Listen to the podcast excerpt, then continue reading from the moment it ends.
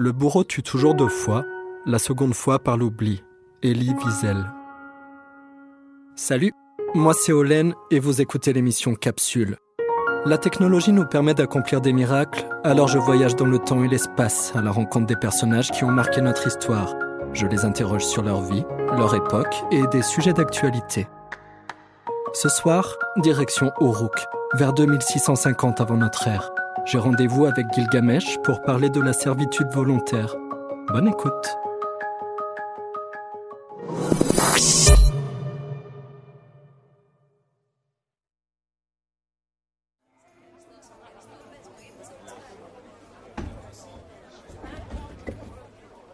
Gilgamesh, bonjour. Ah, bonjour étranger. Viens, suis-moi, je t'attendais. Tu as beaucoup de questions sur Uruk et sur ses habitants. Mais il n'est pas bon de trop parler quand on peut voir simplement. Regarde, voici Uruk. Uruk au marché, Uruk au rempart, l'une des premières cités jamais fondées. Viens, approche-toi du marché. Regarde ces œuvres d'art. Touche ces beaux vêtements, toute cette laine. Fais voir tes pieds. Pour les petits pieds, nous fabriquons de petites sandales. Pour les grands pieds, nous avons de grandes sandales. Ici, tu peux trouver les dattes, la fleur de farine, le cristal, la calcédoine et même le lapis lazuli. Hum, hum, tu sens ça, étranger? L'odeur du pain chaud qui sort du four. Alors, tu comprends pourquoi Uruk est la cité-État la plus influente du pays?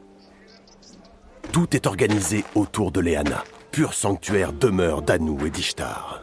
Regarde, nul roi ne fera jamais pareille construction. Nul homme Ishtar est à l'intérieur, dans son palais, et servie par sa cour divine et ses domestiques. Elle est assise sur le trône et veille à ce qu'une main-d'œuvre considérable réponde à tous ses besoins. Tout ce que tu vois lui appartient, la ville et son arrière-pays. Son territoire est grand, et sa population est nombreuse. Il y a 45 000 habitants à Uruk. Ishtar possède 17 000 hectares de palmeraies, 17 000 hectares de plaines irriguées et 17 000 hectares de champs de céréales. Son territoire est grand. Et il grandit encore grâce aux donations des souverains de Bourgade. Ishtar possède aussi le bétail. Plus de 100 000 moutons, plus de 100 000 bœufs, 80 000 chèvres, des volailles et des esclaves mâles et femelles. 9 000 femmes et enfants esclaves sont occupés chaque jour à tisser des vêtements coûteux avec des pierres précieuses. Et 14 000 hommes esclaves travaillent la terre. Regarde, cet homme-là est au service du temple et responsable du culte. Il est très important. Nous appelons cet homme un prêtre. Il est sous les ordres du grand prêtre. Chaque jour, il aide les dieux et s'assure qu'ils reçoivent des repas réguliers, qu'ils soient vêtus de vêtements coûteux et divertis par la musique, la danse et le chant. D'autres s'occupent uniquement des domaines, des ateliers, de la formation des scribes, et d'autres encore recueillent les enfants trouvés. Voilà, et la plupart des métiers artisanaux sont accomplis par des oblats ou des travailleurs libres qui sont rémunérés par des rations. Pour le travail des champs, nous désignons des gardiens qui surveillent les esclaves et assurent la distribution de l'eau.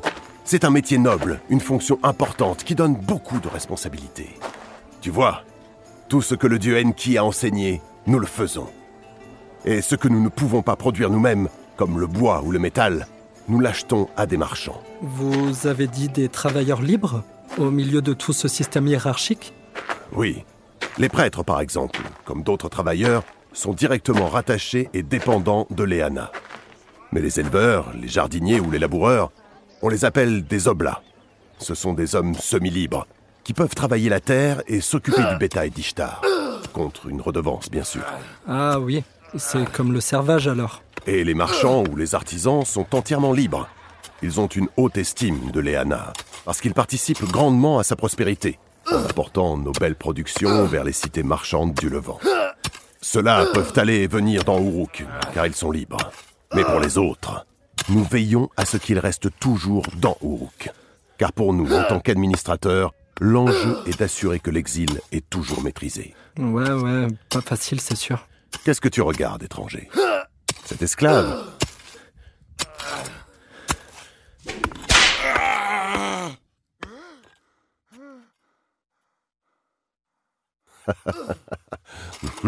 Entre nous, mieux vaut être un scribe.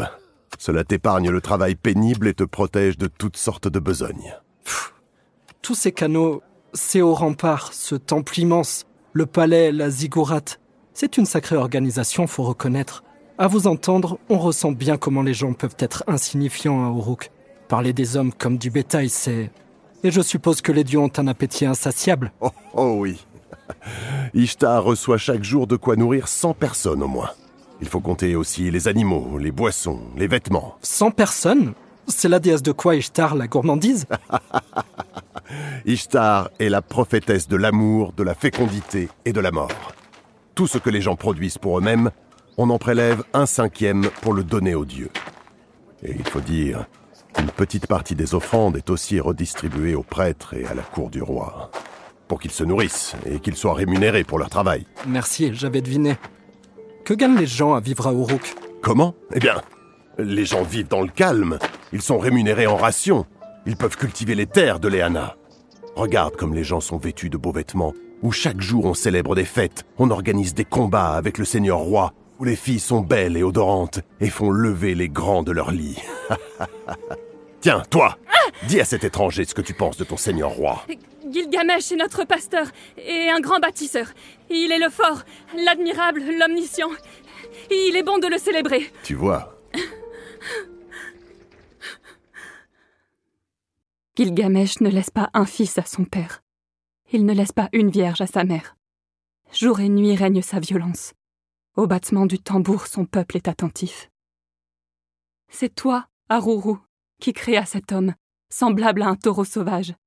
Lave-toi les mains, prends une poignée d'argile, lance-la dans la plaine, et dans la plaine crée maintenant pour lui un rival, qui lui soit par la force du cœur et du corps comparable, qu'ils luttent sans cesse ensemble.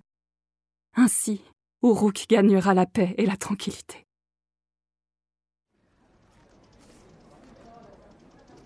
Quand je vous demande ce que les gens d'Uruk ont à gagner dans cette affaire, je veux dire, par quel miracle avez-vous réussi à légitimer cette servitude? Ne serait-ce le prélèvement d'un impôt Surtout quand on pense comme vous que les instruments de l'agriculture sont tombés du ciel. Quel est l'homme assez insensé pour se tourmenter à la culture d'un champ, qui sera dépouillé par le premier venu? Comment pourra-t-il se résoudre à passer sa vie à un travail pénible, dont il est d'autant plus sûr de ne pas recueillir le prix? Je pense au courant de philosophie politique qu'on nomme le contractualisme. Ce sont des penseurs du XVIIIe siècle essentiellement, qui s'interrogent sur les fondements de la société et de l'État. Pour mieux comprendre ce qui pousse les gens à adhérer à cette servitude volontaire, tous ont senti la nécessité de remonter jusqu'à l'état de nature de l'homme, c'est-à-dire qu'ils partent de l'idée de l'homme à l'état sauvage, et ils se demandent d'où vient ce contrat social implicite qui fait que des hommes libres ont pu accepter une limitation de leur liberté en échange de lois, d'asservissement, de travail ou d'un impôt. Pour Hobbes, c'est évident. À l'état de nature, l'homme passe son temps à se battre et à attaquer, parce qu'il est naturellement avide de pouvoir. Il troquerait donc volontiers de sa liberté en faveur d'un souverain absolu, qui garantirait la paix publique grâce à la puissance de répression dont il dispose. Pour Locke, qui est un libéral, ce qui caractérise l'homme à l'état naturel, c'est sa volonté de préserver sa liberté individuelle et ses biens, la propriété privée. Là aussi, l'émergence de l'État est assez logique, puisque le contrat social intervient pour garantir et assurer la sauvegarde de ses droits naturels. Et de l'autre côté, on a Montesquieu, Cumberland, Pufendorf ou bien Rousseau, pour qui l'homme à l'état naturel était plutôt heureux, il n'y avait pas de morale particulière. Le contrat social s'est posé là, quand quelqu'un comme vous a enclos un terrain, a dit ceci est à moi ou à Ishtar, et a trouvé des gens assez simples pour le croire. Hmm. Moi, je pense plutôt comme Hobbes et Locke. La tromperie est dans la nature des hommes.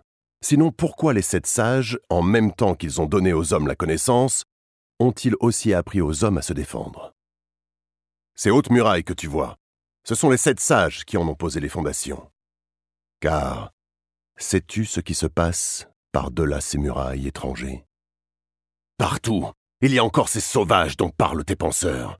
Le pays vide et rôdé par les tribus amorites et élamites, qui pillent nos récoltes et détruisent nos enclos. Tous ces chasseurs, ces hors-la-loi, ces bandits, ils vivent comme des bêtes. Ils partagent entre les terres, les pâturages et les gibiers. Tout ce qu'ils chassent, tout ce qu'ils produisent, ils le consomment en un jour ou deux seulement. Alors qu'à on sait amasser et rassembler le grain et l'herbe en abondance pour les hommes et les troupeaux. Et grâce à ces murailles, les gens d'Uruk vivent dans le calme, ils ont le cœur tranquille. Ils peuvent cultiver les terres sans être toujours à l'affût des lions et des hyènes comme les peuples libres. Et presque tout ce qu'ils produisent leur revient. On prélève un cinquième seulement de toutes les productions. Ce n'est rien. les gens d'Uruk l'acceptent, car pour eux, l'impôt est le prix de la tranquillité. C'est ainsi. L'homme qui sacrifie chaque jour à son Dieu, il a le cœur tranquille, il s'accumule bénéfice sur bénéfice. Les gens d'Uruk travaillent beaucoup, c'est vrai, et le travail est pénible. Mais le travail est le fardeau des hommes. Sinon, à quoi servirait d'avoir autant de terres fertiles si ce n'est pour les exploiter et satisfaire les dieux? Vous parlez de tribus élamites et amorites Je reconnais que les contractualistes ont tendance à occulter le temps long, comme si l'humanité était passée d'un état de nature à la société civile comme ça, en un claquement de doigts. Alors qu'effectivement, tout porte à croire que durant des siècles, cités, États et peuples libres ont dû cohabiter. Pour le coup, les anthropologues visent certainement plus près de la réalité, en considérant justement le temps long. Bon, ne tournons pas autour du pot et accrochez-vous un moment. L'archéologue allemand Hans Nissen propose l'explication la plus convaincante de cette transformation d'une population de cultivateurs en sujet d'un État qui accepte de payer l'impôt. Pour lui, le principal facteur a été un changement climatique, survenu entre 3500 et 2500 avant l'ère commune. Dans cette période, le climat est devenu de plus en plus aride, le niveau de la mer a fortement baissé et le volume aquatique de l'Euphrate a aussi diminué. Du fait de la sécheresse, les populations ont dû se contenter du peu d'eau qui restait, tandis que la salinisation des sols non irrigués a réduit fortement la quantité de terre arable. 90% de la population s'est alors concentrée autour des fleuves, rejoignant des communautés de 30 hectares ou plus déjà installées et acquérant ainsi un caractère plus urbain. Le système d'irrigation et l'accès aux canaux artificiels sont devenus vitaux, tout en exigeant un travail de plus en plus intensif. Il fallait maintenant parfois transporter l'eau. Petit à petit, la pénurie d'eau a donc confiné la population sur les sites les mieux arrosés, favorisant les modules céréales main-d'œuvre, et à l'inverse, les autres formes de subsistance, comme la chasse et la cueillette, ont été marginalisées. Cette hypothèse dispose de preuves solides, et si l'on accepte le scénario proposé par Nissen, à savoir une phase de sécheresse et ses conséquences en termes de concentration démographique, on obtient une explication plausible de l'émergence de l'État. Il semblerait d'ailleurs que ce ne soit pas seulement en Mésopotamie, mais presque partout, que les premiers États se sont étayés sur ce nouveau mode de subsistance, le module céréalier. Parce qu'une forte concentration des céréales et de main-d'œuvre sur les seuls types de sols susceptibles de les accueillir en grand nombre maximisait les possibilités d'appropriation, de stratification et d'inégalité. La forme État a colonisé ce noyau en tant que base productive, l'a agrandi, intensifié et à l'occasion lui a ajouté des infrastructures, des canaux de transport et d'irrigation par exemple, mais aussi un impôt, dans le but d'engraisser et de protéger la poule aux œufs d'or. Vous voyez, c'est assez pernicieux. Finalement, sur plusieurs siècles, les cultivateurs sont devenus sujets d'un État et ils n'ont même pas dû le voir venir ou s'en rendre compte. Maintenant, j'ai une autre question qui me vient à partir de ce scénario. Ok, votre situation actuelle est comme ça. 90% de la population est confinée et des peuples libres subsistent au milieu de toutes ces nouvelles cités-États. Alors, qui vous dit que ces barbares, ces peuples libres et sans loi, ne sont pas en résistance contre l'émergence de l'État quand ils pillent vos ressources et qu'ils saccagent vos enclos? Pour l'anthropologue américain Marshall Salins, c'est bien la forme État qui contraint les hommes et donne les possibilités d'une accumulation capitaliste. Les peuples libres, eux, sont organisés dans un mode de production domestique. L'accès aux ressources est ouvert à tous, en vertu de l'appartenance au groupe, et ils n'ont pas d'incitation à produire au-delà des normes locales de subsistance et de bien-être. Autrement dit, on ne produit pas d'excédents destinés à l'impôt. Au-delà du niveau de satisfaction des besoins, aucune raison d'accroître l'intensité du travail agricole, et donc sa pénibilité. On estime qu'à cette époque, les chasseurs-cueilleurs devaient travailler 3 à 4 heures par jour pour trouver de quoi subvenir à leurs besoins. Et c'était suffisant. Le reste du temps, ils pouvaient le consacrer à des activités récréatives et culturelles. les chasseurs-cueilleurs, ce sont les Amorites? C'est barbare Des activités culturelles Ils ne connaissent pas les céréales, ils ne savent pas écrire, ils mangent la viande crue et n'enterrent même pas leurs morts. Crois-moi, chez eux, je n'ai jamais vu de traces d'activité culturelle. Ils sont ingouvernables, comme l'animal sauvage dans le désert. Ils ont en eux une grande résistance à l'ordre et à l'autorité. Et alors, absence de preuve n'est pas preuve d'absence. Vous faites la même erreur que les contractualistes en supposant que nature et culture sont séparées. Pourquoi imaginer que, sans cesse pressé par le besoin, la vie des peuples libres serait dépourvue d'émotion et de plaisir? D'autres tribus sont plus civilisées, heureusement, même s'ils restent des barbares, et nous faisons du commerce avec eux. Ce sont d'excellents marchands par ailleurs, et des très bons artisans, très respectés. Les les tolèrent parce qu'ils apportent le bois, le métal et les esclaves à Uruk pour le travail pénible. En échange, Ishtar leur donne l'argent et des excédents apportés vers les pays du Levant. Ah, tu croyais que l'esclavage avait été inventé à Uruk. Qu'est-ce que tu imagines? Certains de ces peuples ont leur propre chef, leur hiérarchie. Eux aussi, ils accumulent, ils stockent, et l'excédent n'est pas toujours redistribué. Ce sont eux nos meilleurs trafiquants d'esclaves. Ils ne veulent pas être soumis aux lois de Léana, mais ils vivent tout de même aux abords d'Uruk, car ils profitent de son commerce et de sa culture. Car l'homme qui possède de l'argent, des bijoux, du bétail, des moutons, s'assiera toujours à la porte de celui qui possède des céréales, et il y passera le plus clair de son temps. C'est vrai qu'il y a toujours eu des peuples libres et nomades qui vivent en marge de l'État, comme les tribus celtiques dans l'Empire romain, les Bédouins du Maroc ou même les Tziganes en France. Mais ce n'est pas comparable. Ils peuvent se gouverner et pratiquer l'esclavage, mais ils ne forment pas un État, parce qu'ils n'ont pas d'institution. À Uruk, la nouveauté, c'est tout de même cette domestication humaine et non humaine de grande ampleur, la modification des plantes, l'exploitation des animaux et des humains, la formation d'inégalités socio-économiques. Je crois vraiment que Pierre Clastre dit vrai quand il affirme que l'histoire des peuples dans l'histoire, c'est l'histoire de leur lutte contre l'État, et vous-même, vous dites que certains peuples libres ont encore une structure égalitaire. J'imagine alors que certains habitants d'Uruk ont déjà pensé à s'enfuir pour rejoindre ces peuples libres. C'est vrai, après tout, vous avez dit que les dieux eux-mêmes se sont mutinés parce que la besogne était trop considérable. Et puis vous savez, je vois bien à mon époque comment on regarde les peuples libres et sans loi. Nous, occidentaux particulièrement, quand on découvre les modes de vie des derniers chasseurs-cueilleurs forestiers, par exemple, sur Ushuaïa Nature, Discovery Channel ou Rendez-vous en Terre Inconnue, on éprouve une sorte d'admiration nostalgique de ces peuples non contactés par l'Occident. On les regarde comme on admire une peinture rupestre des grottes de Lascaux ou un fossile remarquablement conservé. On se dit Waouh, tu te rends compte? Ils vivent comme vivaient nos ancêtres. Ces sociétés nous font fantasmer parce qu'elles sont comme figées dans le passé de l'histoire évolutive humaine. Elles sont pour nous des vestiges d'une époque révolue, où toute l'humanité vivait de chasse et de cueillette. Peut-être que je voudrais les rejoindre? Non, je sais pas. Est-ce que je pourrais réellement vivre comme ça, tout le temps? Mais nous, on a vite fait notre calcul et on se ravise assez vite, parce que l'État est omniprésent, et passé la rêverie malsaine et lointaine d'un petit moment d'évasion, on se rappelle que ces peuples libres et sans loi sont absolument ostracisés par les gouvernements, minoritaires et presque en voie d'extinction. Ça vaut pas le coup d'aller les rejoindre. Mais vous, c'est pas pareil. Il n'y a pas cette distance avec les peuples libres et sans loi.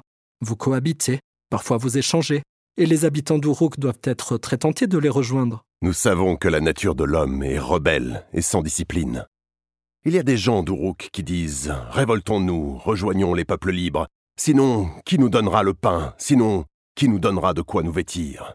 Mais à Uruk, l'homme qui se révolte, on le tue, on l'écorche vif, on lui crève les yeux, ou on le prend pour le jeter en prison. Et les barbares qui s'approchent de Léana, si ce n'est pas pour le commerce, ils auront le même sort. Tss, ça m'étonne pas. Les États ont horreur des nomades. Avec leur mode très extensif d'occupation de l'espace, ils ne respectent pas les frontières administratives et ils échappent à tout contrôle. Ce serait bien plus pratique de fixer ces populations et les faire rentrer dans le cadre normatif du développement. Sous le prétexte d'agir pour leur bien-être, pour le bien commun, les autorités contraignent les derniers nomades à la sédentarisation et au renoncement à un mode de vie jugé archaïque et indécent.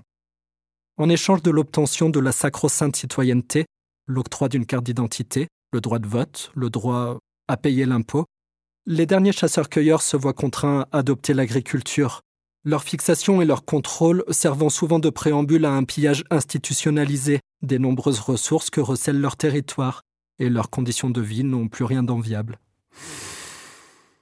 Moi, mon rôle est d'assurer que la population d'Uruk est toujours nombreuse et travaille beaucoup. Je suis le berger d'Uruk le mouton. Et le berger N'est-il pas heureux quand ses moutons sont nombreux et que ses récoltes sont abondantes? L'exercice du pouvoir est équilibre délicat. Il faut obtenir l'excédent et éviter que trop de gens ne se dispersent, car si les multitudes se dispersent et ne peuvent pas être retenues, la cité deviendra un monticule de ruines. Une mauvaise récolte, des taxes un peu trop élevées, une famine, la maladie, la guerre, ou bien la besogne trop difficile, et de nombreux moutons songent à partir. C'est pourquoi l'esclavage évite le travail pénible aux gens de Rouk, et chaque jour, ils s'en réjouissent. Sans l'esclavage, pas d'Uruk. Le pasteur roi sait bien qu'il y a toujours des moutons qui s'échappent dans un troupeau. Son rôle est de trouver les moyens pour les retenir. Quels sont les outils du berger qui veut retenir ses moutons? Il y a le chien pour l'aider dans sa besogne. Ce sont les serviteurs du roi, ses conseillers, ses surveillants. Il y a l'enclos pour entourer les bêtes et rendre plus difficile la tâche de s'évader. Il y a aussi le bâton, la corde et la contrainte ce sont les redevances, les dettes de corvée, les réquisitions de céréales et de produits. Sinon, il lui reste à s'assurer que de nouveaux moutons pourront toujours remplacer ceux qui s'échappent. Ceux-là, ce sont les esclaves que l'on capture à la guerre ou qu'on achète à des peuples libres. Ceux-là sont les pires. Ils veulent toujours s'échapper. Alors chaque jour on les change d'endroit et on les fait travailler par petits groupes toujours surveillés. Tout ça est juste et approprié car le but de l'humanité, tel que Enki l'a créé, est de cultiver la terre, de s'occuper des troupeaux et de s'engager dans toute activité pour assurer le confort, la satisfaction et le meilleur avantage des seigneurs divins. N'oublie pas, étranger, que les dieux gouvernent pour leur avantage en premier. Ici-bas, nous ne sommes que leurs serviteurs. Nous sommes tous esclaves des dieux. C'est le fardeau de l'humanité. Vous avez l'air assez fier de votre image. Alors pour vous, c'est normal de classer les chèvres avec les esclaves. Vous savez quoi? Le pire, c'est que les anthropologues s'accordent pour dire que l'esclavagisme était certes très présent à Uruk et en Mésopotamie, mais il n'était pas aussi central et considérable qu'à Athènes ou à Rome. C'est vous dire l'importance que ces cités donnaient à la domestication des hommes. Es-tu sûr de ça? Tes yeux l'ont-ils vu? Non, tu parles toujours sans avoir vu. Uruk est la cité la plus influente du territoire. Quelle est la taille du territoire de ces cités? Tu dis ça, mais tu n'en sais rien. Tu ne connais pas Uruk. Il n'y a pas que les prisonniers qui ont du travail forcé. Il y a aussi les hommes semi-libres, les esclaves nés dans la maisonnée, les esclaves pour dette, les esclaves achetés sur le marché, les peuples conquis et déplacés de force. Notre système est très complexe. Ben écoutez, si c'est important pour vous, je veux bien reconnaître qu'Uruk est un sacré challenger. Si ça peut vous rassurer, l'historien Moses Finlay admet que le monde d'avant les Grecs, le monde des Sumériens, des Babyloniens, des Égyptiens et des Assyriens, était, en un sens très profond, un monde sans hommes libres, enfin, au sens où l'Occident en est venu à comprendre ce concept. Je constate surtout l'importance pour vous, pour les États archaïques, d'avoir une pression démographique constante, c'est-à-dire une main-d'œuvre sans cesse renouvelable et renouvelée. Certains diraient une armée de réserve du capital, car vous confirmez qu'il existait un exode constant des populations pour se libérer du joug de l'État, et les fuyards étaient majoritairement des esclaves, ce qu'on comprend aisément. Avec l'étude de l'esclavage, on se rend compte d'ailleurs que la servitude n'était pas volontaire, incorporée, comme le supposaient les contractualistes, mais qu'il existait chez les dominés une résistance continue, même si elle ne pouvait déboucher, du moins au moment présent, sur une véritable rébellion. Cette résistance pouvait s'exprimer, au-delà du discours, par des mutineries organisées, planifiées, des opérations de sabotage, mais aussi des petits actes peu visibles, comme des fraudes, des contournements des règlements, des critiques feutrées, etc. Tout ça, évidemment, nous n'en avons pas la trace, aussi parce qu'on suppose que le premier acte des mutineries pouvait être de brûler le centre des archives. De toute façon, les historiens le savent, encore une fois, absence de preuve n'est pas preuve d'absence. Le drame, pour vous, pour l'État, c'est qu'avec la figure de l'homme libre et sans loi, votre légitimité est sans cesse contestée, et ça vous oblige à réprimer sévèrement ses ambitions de s'affranchir du cadre normatif. Parce qu'avec cette figure du contre-pouvoir, les gens d'Uruk savent bien qu'il existe d'autres moyens de subsistance, et que l'asservissement n'est pas une fatalité comme le prétend votre doctrine d'État. L'économiste danoise Esther Bosrup l'explique très bien dans ses études du principe de population. Elle dit que tant qu'il existe d'autres options de subsistance, il est impossible d'empêcher les membres des classes subalternes d'aller les trouver, à moins qu'ils ne soient réduits individuellement en esclavage. À l'inverse, dit-elle, lorsque la population devient si dense que la terre peut être contrôlée, il devient inutile de maintenir les classes subalternes dans la servitude. Il suffit de priver la population laborieuse du droit d'être des cultivateurs indépendants. Et ce n'est que bien plus tard, vraiment plus tard, lorsque le monde sera pour ainsi dire entièrement occupé et que les moyens de production seront contrôlés par les élites étatiques, que le contrôle des moyens de production suffira à générer un excédent, sans nécessité d'imposer une forme de servitude. Nous datons l'hégémonie définitive de l'État aux alentours de 1600, 1600 après Jésus-Christ. Avant cette date, la société était encore à dominante de chasseurs-cueilleurs, d'immenses espaces échappés aux girondes de l'État, des océans et des monts, des forêts et des villages, des confréries dans les villes et des pirates sur les eaux. Il lui échappait si bien d'ailleurs qu'en 1800 encore, près des trois quarts de la population mondiale pouvait être considérée comme asservie. Ainsi, la forme État, et donc la servitude volontaire, n'ont dominé que les deux derniers dixièmes du dernier pourcent de la vie politique de notre espèce. Bien, je vous remercie pour vos explications, Gilgamesh. On se revoit la semaine prochaine Va, étranger, et reviens dans une semaine si tu le souhaites. Je n'ai pas fini de te montrer tout ce que nous savons faire à Uruk.